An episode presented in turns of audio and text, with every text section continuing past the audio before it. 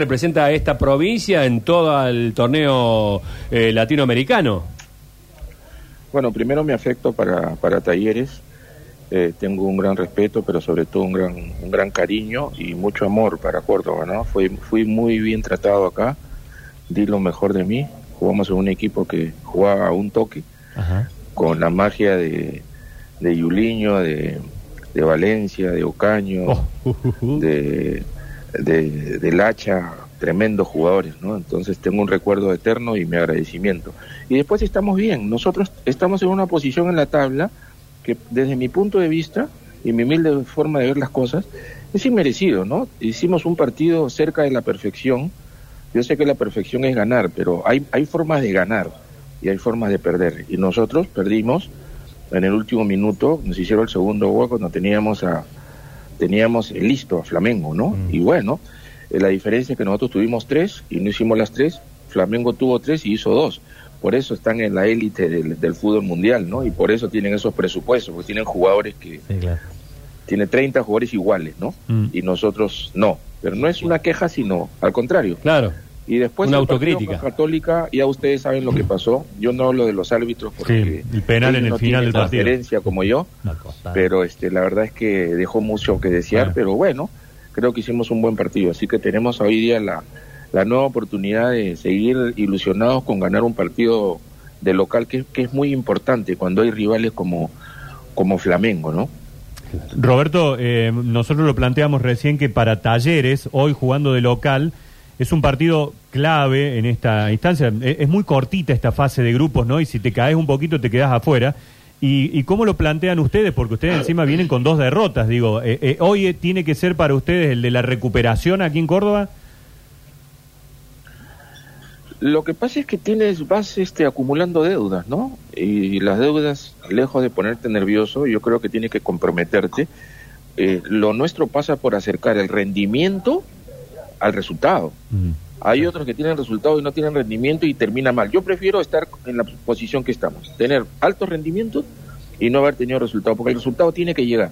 Cuando tú respetas una forma de jugar, cuando tienes personalidad competitiva, cuando tienes un equipo que, que corre en su mayoría 11 kilómetros, que es un rango internacional, entonces nosotros seguimos ilusionados, ¿no? Con que, que podemos dar vuelta a esta situación, así como seguro lo está pensando nuestro gran ant- antagonista Talleres, ¿no? Quiero aprovechar porque ayer me hicieron un homenaje, Ajá. la directiva, y me llena de satisfacción porque hace 41 años que no estoy en Córdoba Claro. y que recuerden mi paso por acá, ya no es un tema si jugué bien o jugué mal, Claro. es un tema del tipo de persona que pude ser a pesar de tener 22 años y todo lo que entregué a talleres, ¿no? Entonces la vida a veces le devuelve a uno, con, para mí la, la gratitud es la memoria del corazón.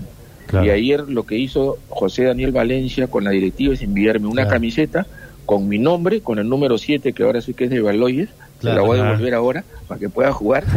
Y entonces, me- para mí ha sido muy, muy, muy, muy grato esa generosidad, ¿no? Claro. De la directiva de, mire el tiempo que ha pasado, y ya no hay ningún dirigente de los que yo estuve vivo, pero quiere decir que al final lo que la vida te enseña es el tipo de persona. Cuando tú mueras no va a decir si fueron buenos periodistas o no, va a decir si fueron buenas personas o no, y eso me enaltece y mi familia está feliz por este pequeño reconocimiento que me dan, pero mi trabajo es ganarle ahora, ¿no? Y eso Claro. es lo que vamos a pretender hacer. ¿Y, y, y qué, ¿Y qué conoce del antagonista? Me gustó mucho el término.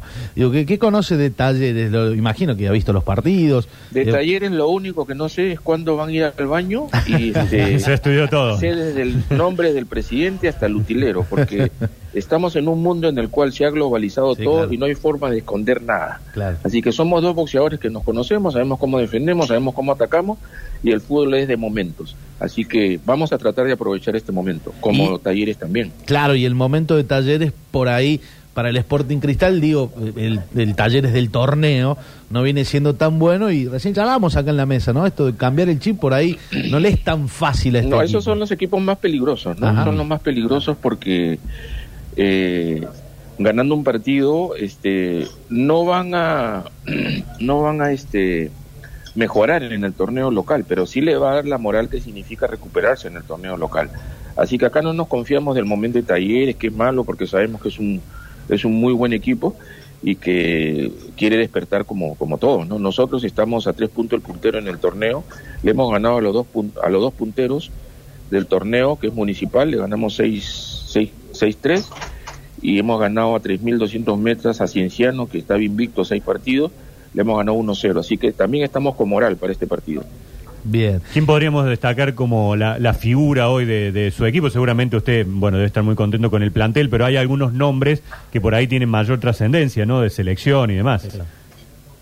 Yo creo que el entrenador de talleres ya lo debe tener claro quiénes son los hombres acá que manejan. Eh, Estamos haciendo Así de que le voy a dar, le voy a dar Claro. ese privilegio al hombre que a- le falta dirigir nomás en el Polo Norte, el profe. también. Ahora le voy a decir, ahora que lo voy a dirigir en todas partes, y me da gusto, me da gusto que tengan un entrenador de recorrido. Claro. ¿Qué, qué le parece el, el escenario? ¿Usted ha jugado ahí en, el- en lo que era el, el Estadio No, Córdoba en su momento? Mira, mi primer gol en talleres lo hice a Pogani, Ajá. eh, jugando contra Huracán. Ganamos 2-0 ese Ah, día. Huracán, pobre. Jugué muy bien 81. en mi debut, así que tengo un amor por el Chateau, que ahora es Kempes, y Sí. me parece bien que se llame Kempes, porque estuve averiguando por qué Chateau, y después me dijeron, no, había una, fa- una familia carrera que tenía un Chateau. Claro, el para- al frente ¿no? del estadio y el paraje, historia, sí, y entendí, sí, pero Mario Alberto Kempes creo que se lo merece, por el tipo de jugador que es, pero por, sobre todo por todo lo que ha ganado, y sigue siendo humilde.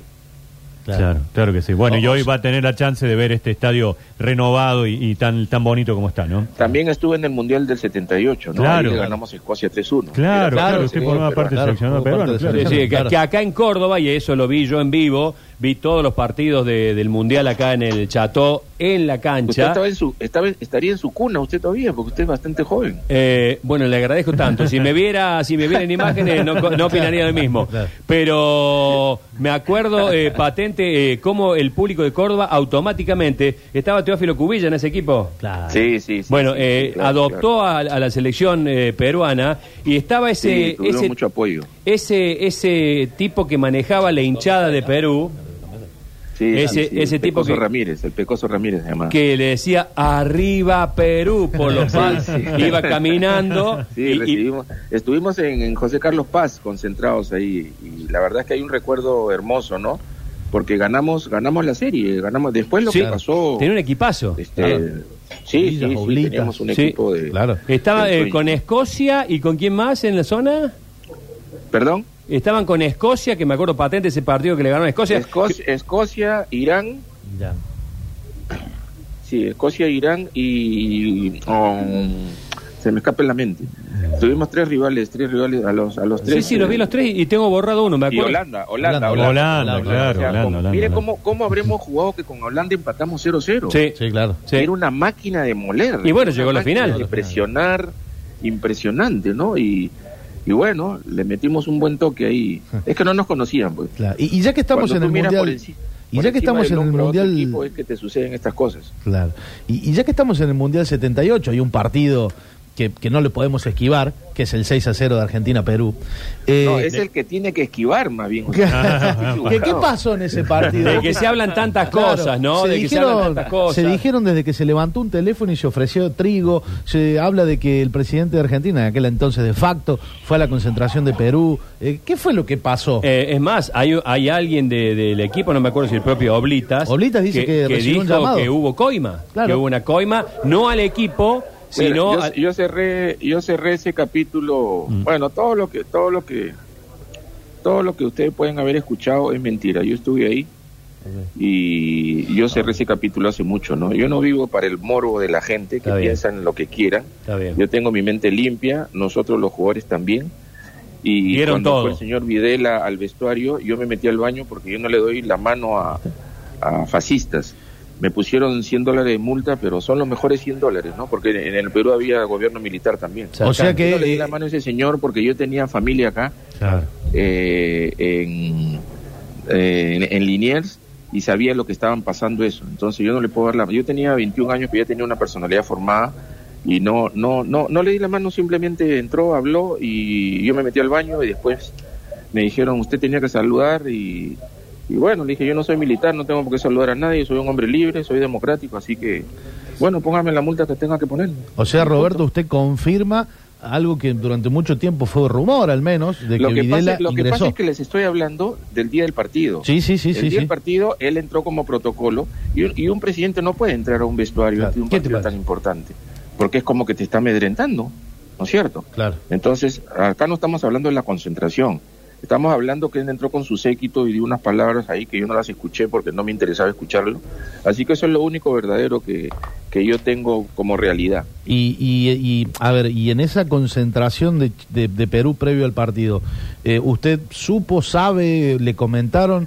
de algunos llamados? Mire, yo voy a dejar de, yo voy a dejar de ese, de ese tamaño las cosas porque Bien, bien. el Está tiempo bien. ha pasado y uno tiene que cerrar capítulos en su vida. Entonces no es, este, no, este no es un capítulo en el cual se tenga que juzgar a gente. No, no, no, pero es para saber, no para juzgar, ¿eh? Por eso le digo, por eso le digo que yo quiero llegar hasta acá. No, yo he tenido la gentileza de conversar con Sí, ustedes. Perfecto, supuesto. Han perfecto. sido muy amables, gracias por, su tiempo y espero este después del partido también poder conversar de Seguro. repente más in extenso. Bueno, eh, le queremos agradecer enormemente su enorme No, franqueza, gusto, gusto. su don de gentes y que gane el mejor esta noche.